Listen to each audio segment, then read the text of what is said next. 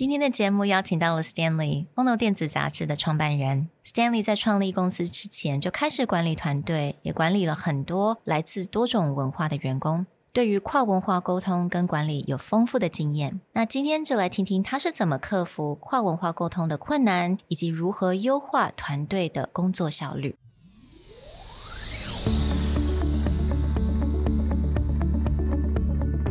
Hello，欢迎来到 Executive Plus 主管与沟通力的 Podcast。I'm Sherry, an educator, certified coach, and style enthusiast. 我相信专业有效的沟通是语言跟逻辑的完美结合。And I'm Nick, a startup consultant, corporate trainer, and late night gaming junkie. I believe great communication requires the right mindset and solid frameworks. 我们希望带给大家职场英语的技能、跨文化沟通技巧与其他能帮助您成为出色领导者的工具。 Join us each week as we share our experience, research, and methodologies to take your communication and language skills from good to great.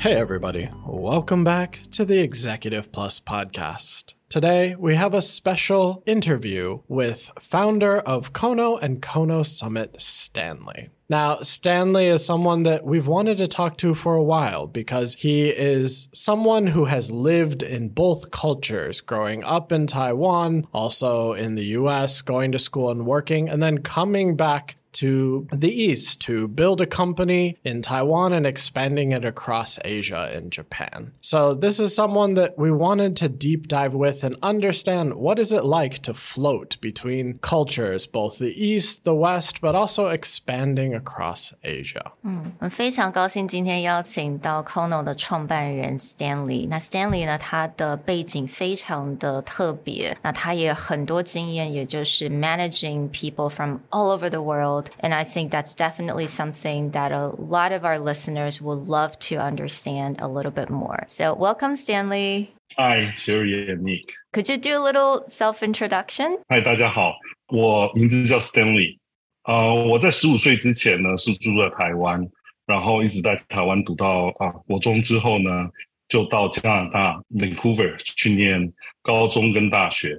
在那边读完大学之后呢，到美国读研究所。 那之后就一直待在美国西谷这边，一直到现在，大概二十多年了。So, Stanley, could you tell us a little bit about the tech company that you started? Because you've, again, taken your own personal background and you've actually told us that you built this company because of something you wish you had back when you were making that transition from moving from Taiwan over to Canada and then also from Canada to the US. But building up your own career, building up your own education, what inspired you to do what you do and how did it get started?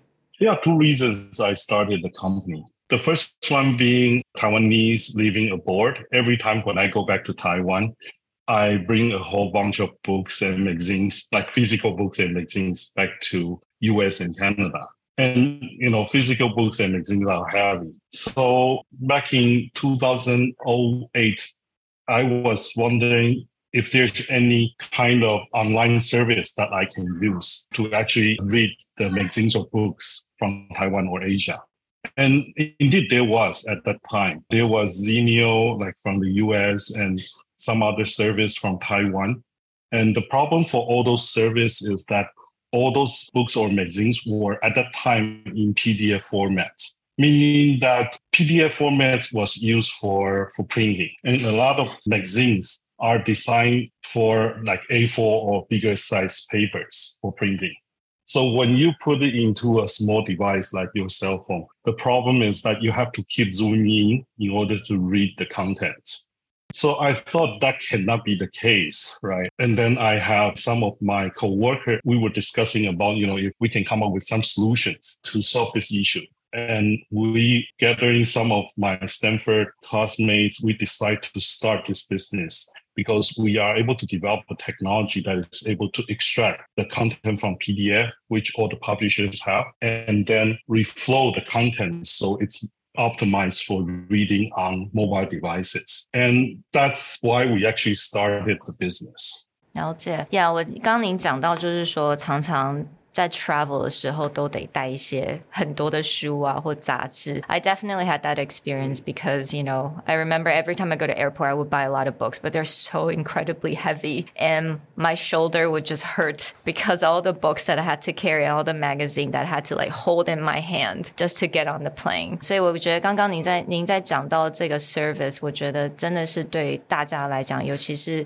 常常要跑来跑去的人，应该是非常的方便。那我想了解一下，就是 Kono 它其实，哎，它诞生它不是先从台北开始，对不对？Operation 是在加州这边，所以那时候我们 start 这家公司的时候，就是先在戏谷这边成立一个团队，大概就两三个人啦，就是也不是说特别多。然后之后在同年的夏天呢，我就飞回去台湾，build up the Taiwanese team over there。那那个时候呢，其实我们在一零四上面，我一天。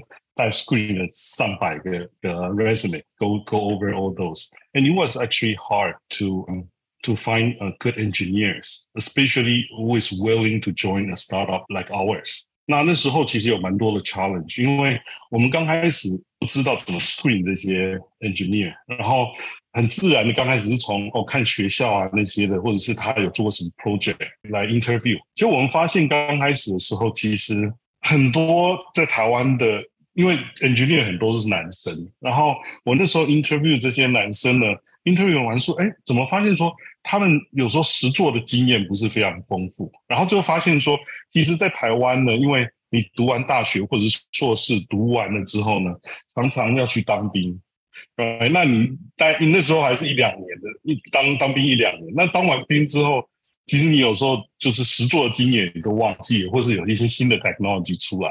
我们就发现，其实，在台湾会有这样子的问题。然后，but anyway, eventually we hire a couple engineer and then we start building up the team over there in Taiwan.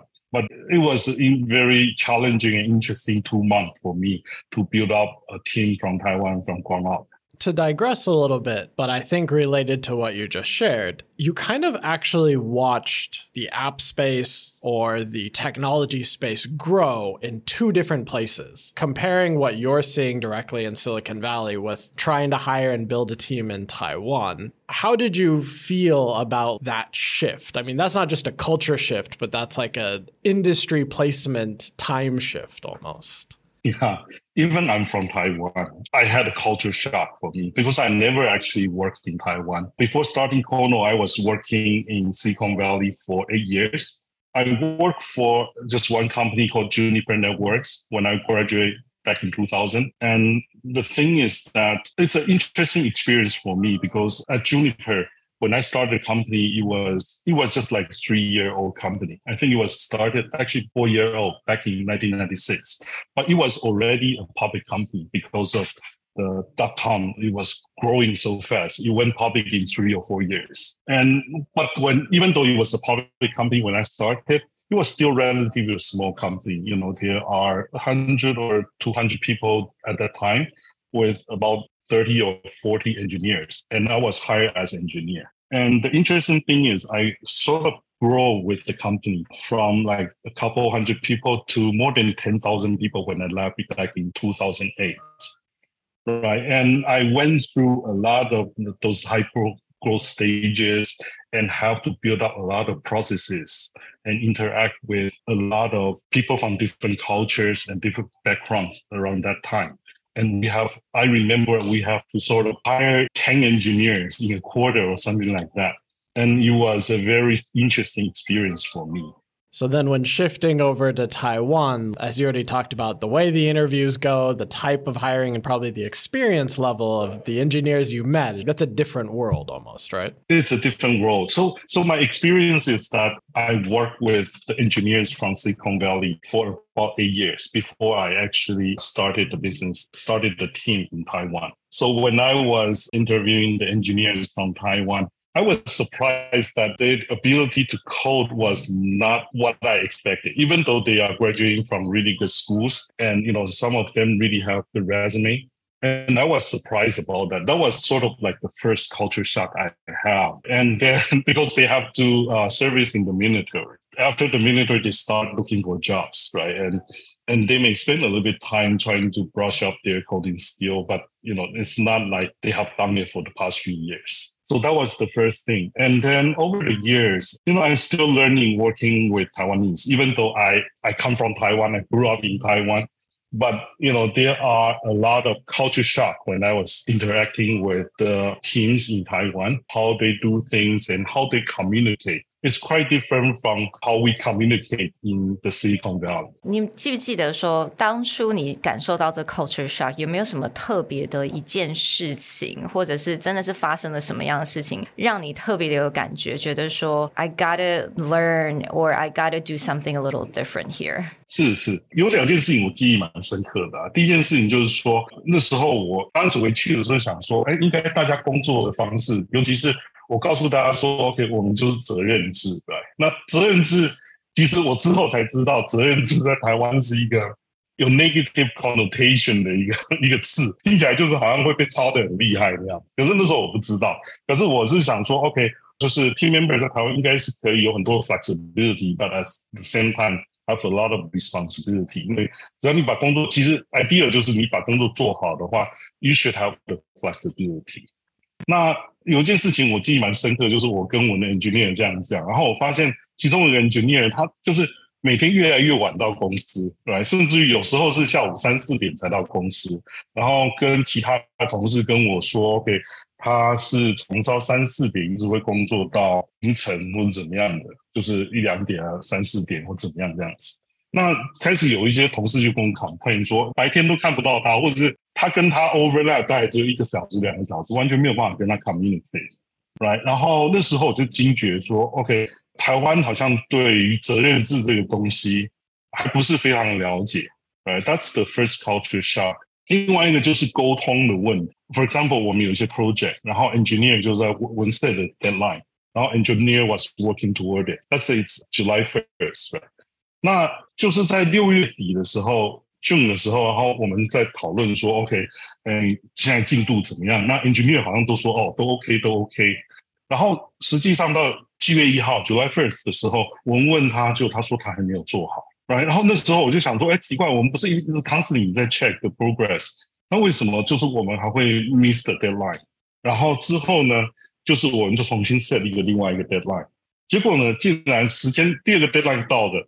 还是 miss it，然后所以那个时候我就开始意识到，就是跟台湾的 team 在 communicate 的时候，我们似乎 something is not working right，right？就是说，为什么我们都说好的东西，它就是一直会 miss the deadline，然后也没有 heads up 说 OK，I'm going to miss the deadline。所以我们就开始在思考说，哎，这是不是跟我以前就是在美国工作的时候的 culture 是有点不一样？是我们 communication 哪边出了一些问题这样子？就是在初期的时候，两个 cultural shock I had from the Taiwan office. I mean, I think you hit, especially with that first case, how we define certain terms and how that associates with our work life, like flexibility. Maybe a lot of people look at movies or they read stories like, oh, Silicon Valley's so flexible. You just work whatever hours you want. But it's not that extreme. Just because Google has this or there's still meeting times, there still need to communicate with your team. You still need to work together on certain things. So it's not like you can just work midnight to 8 a.m. And, and no one will notice or it won't affect anything anything, right? But if you don't give them that strict bounds, they go flexibility is whatever I want. Right, right, right. And people were expecting to have meetings at 9 a.m. or 10 p.m., right? Because of that engineer. We are not able to schedule engineering meeting in the morning. And that is kind of ridiculous, even in the Silicon Valley. So I get really curious，如果是因为这样子，比如说，因为你刚刚真的讲到责任制这三个字，在台湾来讲，有很多公司它并不是一个很 positive 的事情，right？就责任这边呢好像有点是你必须要每天加班，然后老板走你才能走，老板没有走你不能走，right？很多是这样子，但是我们又会觉得说，诶，我如果到跟美在美国的公司工作的话，我有这个 flexibility 超级好的，right？flexibility 好像跟责任有点在台湾来讲是相。反词嘛，但是你又怎么样能够说 OK？我们是 flexible，但是其实我们是有一些规定跟规矩，大家要知道。您是不是必须要学习要怎么样把一些丑话说在前？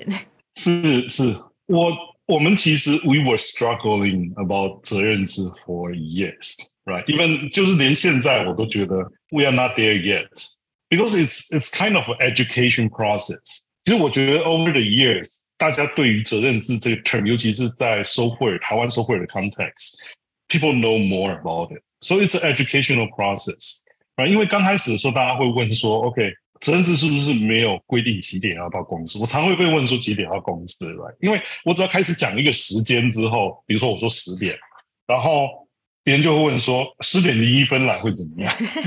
Right？Yeah。So so yeah，在台湾大家 so used to all those rules，right？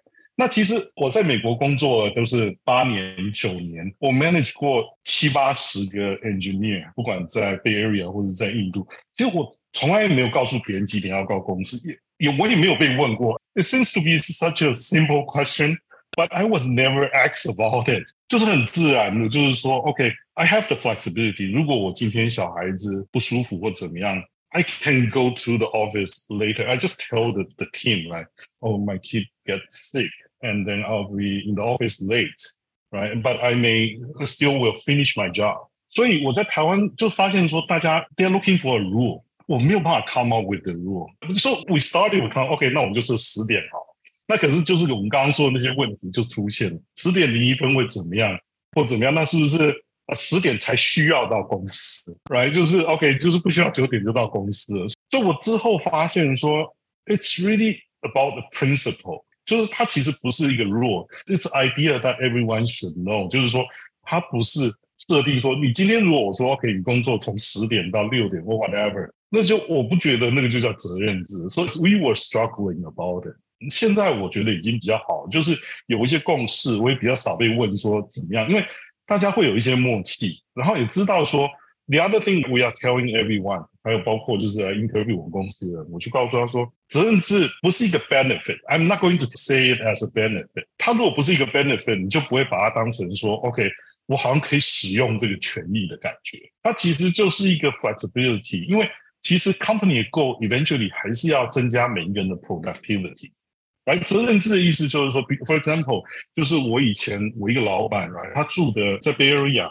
就是我们这边有所谓的 mega commute，就是 one way 有时候不塞车的话开两个小时，然后或者是塞车的时候要开三个小时这样 one way，right？那所以他就是住的比较远，所以他跟所有的 team member 讲说，他可能大概每天那四五点就会到公司，然后可能两三点就会离开来 avoid 这个 traffic。对他来说，就是 she is much more productive that way。It's really the flexibility so that you can be more productive for the things you are working on. And 就是说，你如果你了解这个 principle 的话，and I think that would be much better as instead of asking, OK，这个如果是 benefit，那它到底是 exactly how do you define this benefit, right? 因为您刚刚讲到这个 principle，right？这个是一个原则。我觉得这个原则呢，其实刚刚有提到，其实这个原则是来自很多大家的 work ethic。work ethic 又是来自你可能自己的经验、你的文化。All of those will affect your work ethic and affect that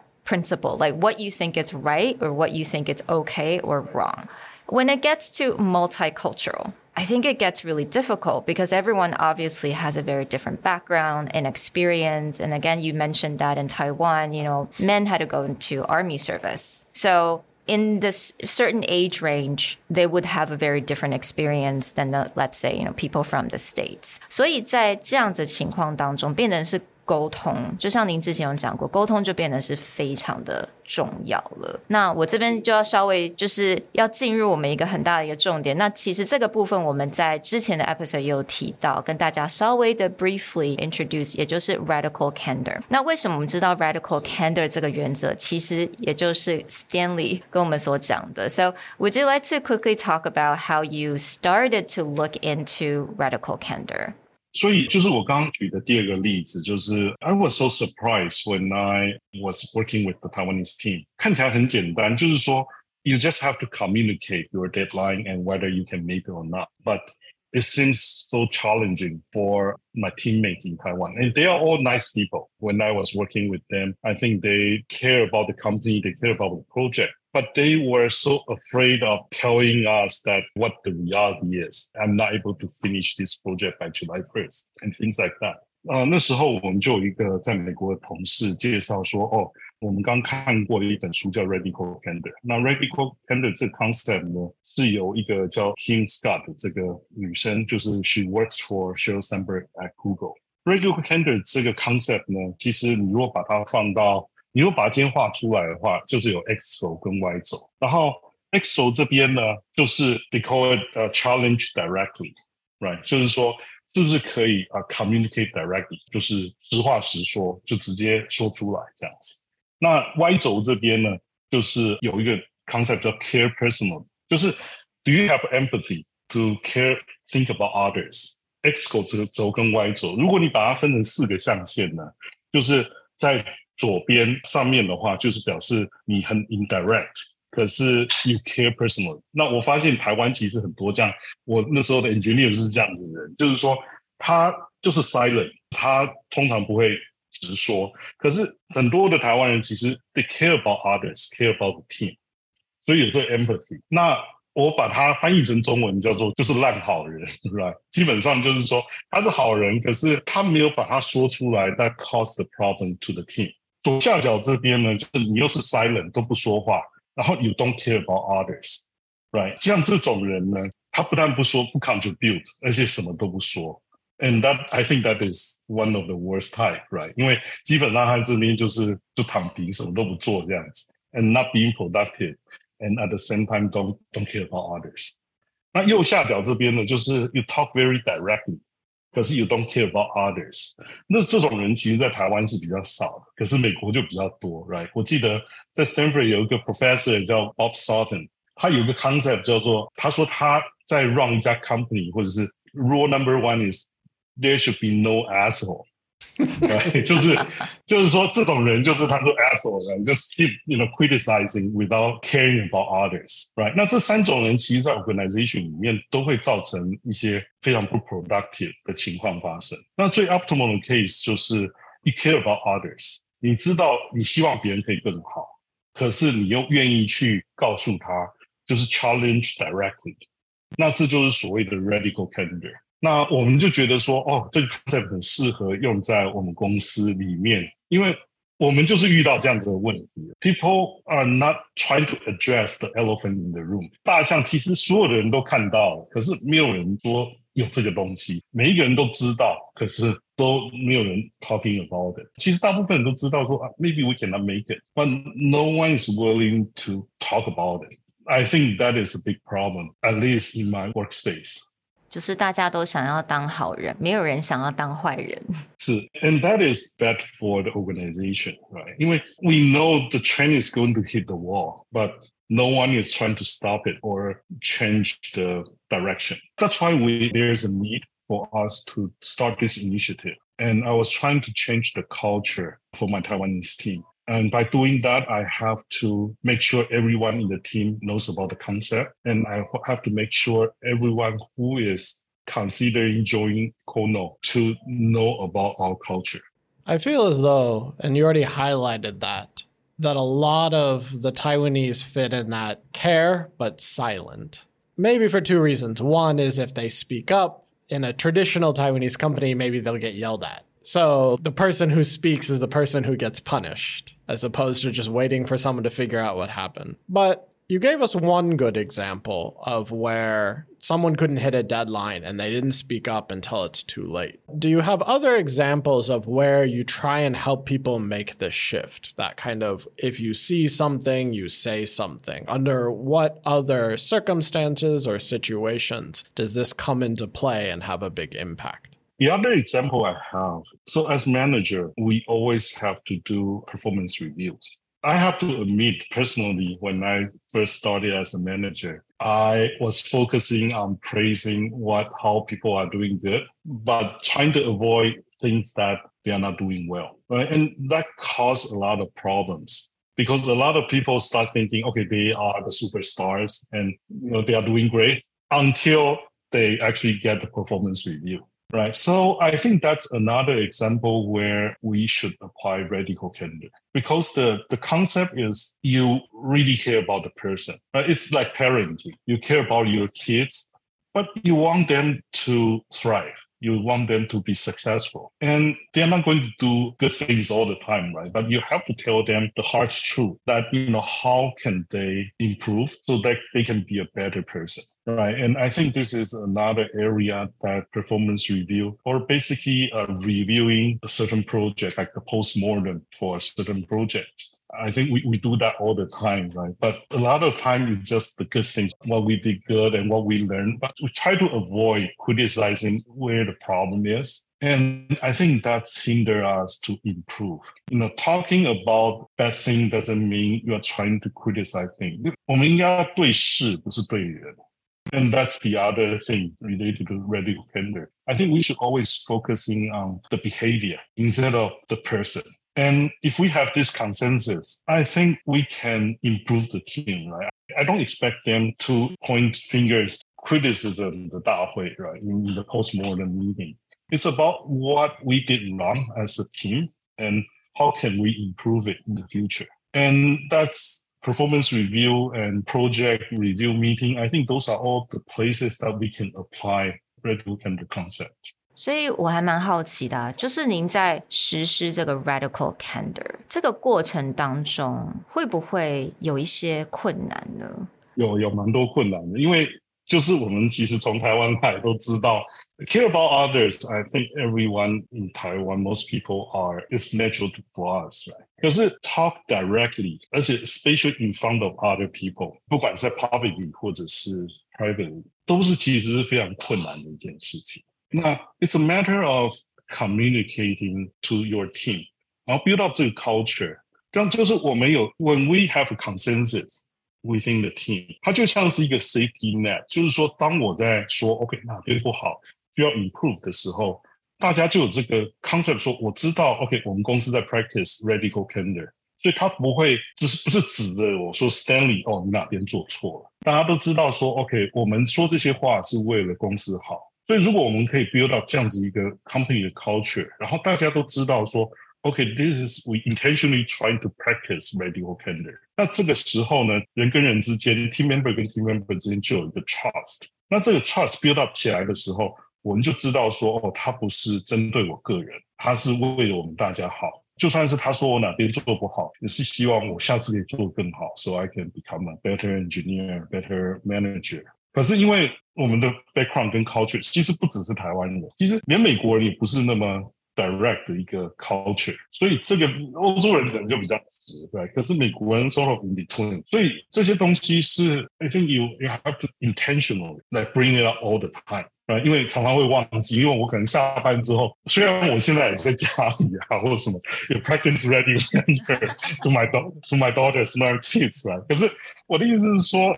it's not something we are used to, right? 所以说 we intentionally have to keep bringing it up，在不同的 meeting 里面，或者是我们有新的人 on board 的时候，就是告诉他们说，OK，this、okay, is what we are trying to do，and we we also have trainings for uh, new hires。对，就或者是你如果是已经在那边工作一阵子，可是有时候或许你还需要 refresh 一下，说 OK，ready、okay, open 的是什么意思这样子。Yeah, so so that's one of the biggest challenge because it doesn't come naturally for most of us and we have to be intentionally about it. But I think that is very important to manage a team like in Taiwan or in the US. Also with Japanese, right? I also managed Japanese team in the past. Because any miscommunication is going to cost the company, cost people personally. So uh, in order to become more efficient, I think radical candor is something that is very important for a company like ours. And I'm guessing it's going to be equally challenging for managing Japanese and actually applying radical candor, right? hopefully we can, more yeah, challenging. yeah, we hopefully we can definitely dig into that next time because I think that's like a whole other issue itself. So 你刚刚讲过嘛，就是我们要非常 intentional。 要去一直不断的提醒大家，因为这不是大家的文化，这不是大家的从小到大的 value，right？就是在很多 meeting 或者是在很多 onboarding 啊 training 当中，就是要不断的去提醒这件事情，让它变成一个 culture。So I think a lot of people are like obsessed with Silicon Valley company culture. 呀呀，还有一点，我其实要我想要 bring up，就是在尤其在台湾，就是 it's more like a hierarchical 的一个 culture，至少在公司的时候， it's easy for me to say, okay, we should do radical candor. And I'm always doing practicing that. but it's even more challenging for your team members to challenge you, whether privately or publicly. And that is something we have to make sure they feel safe doing that. Right. So you probably want to encourage at least to voice in meetings before they actually, you know, challenge you directly. We have few team members who are good at that and most people don't know is that, um, in fact, the managers and boss like that. Like as as a manager, when I was managing a team at Juniper or managing my team in Taiwan, I actually want to work with people who challenge me constantly because there's always blind spot for me. I think anyone who think you know they are always right is I think it's plain wrong. You know, no one is always right. So as a manager or a, a boss, I'm always looking for someone who can help me to find my blind spot.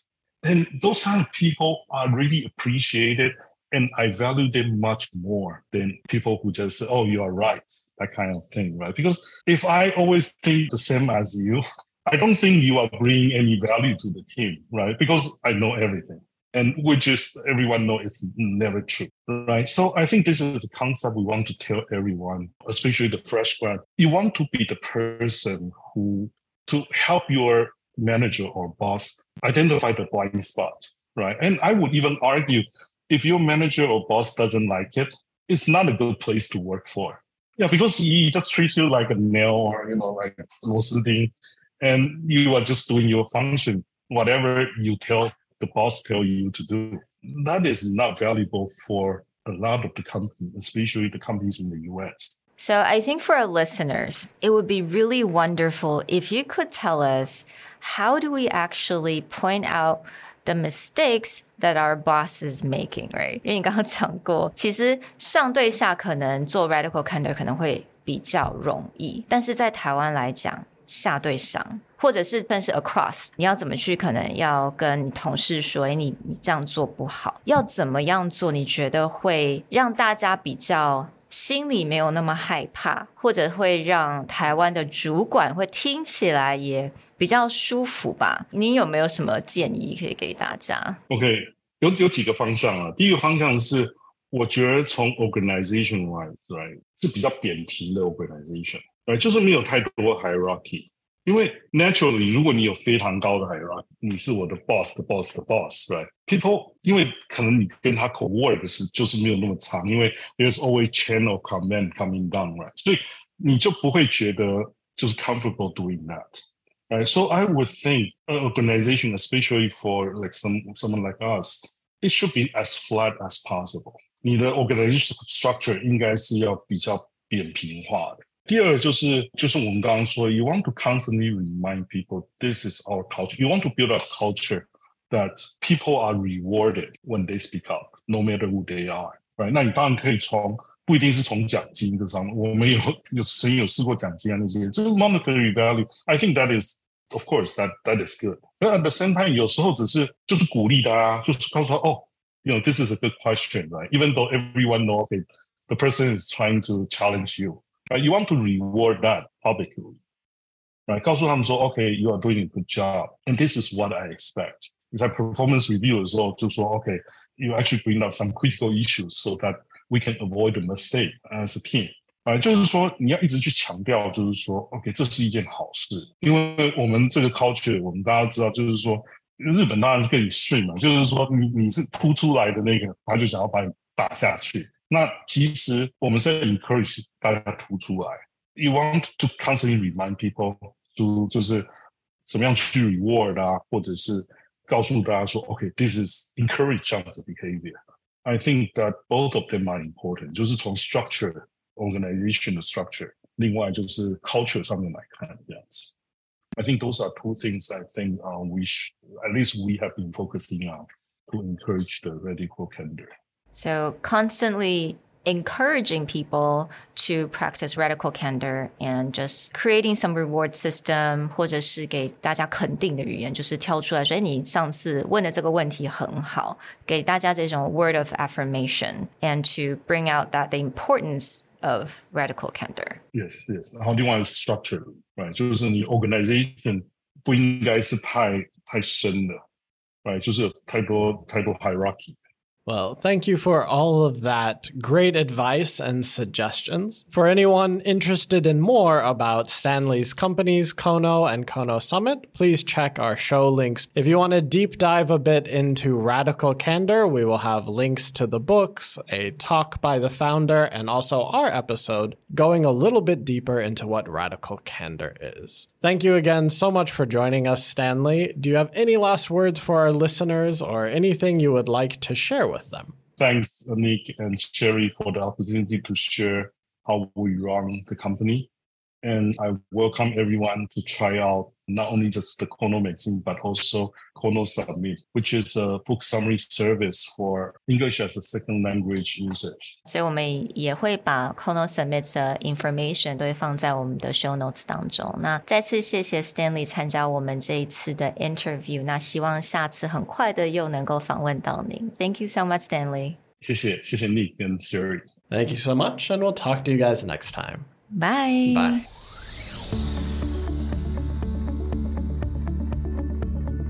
The Executive Plus podcast is a Presentality Group production, produced and hosted by Sherry Fang and Nick Howard. You can search us on Facebook, 主管英文 Executive Plus. You can also find us on Instagram, Communication R&D, and email us at sherry at epstyleplus.com.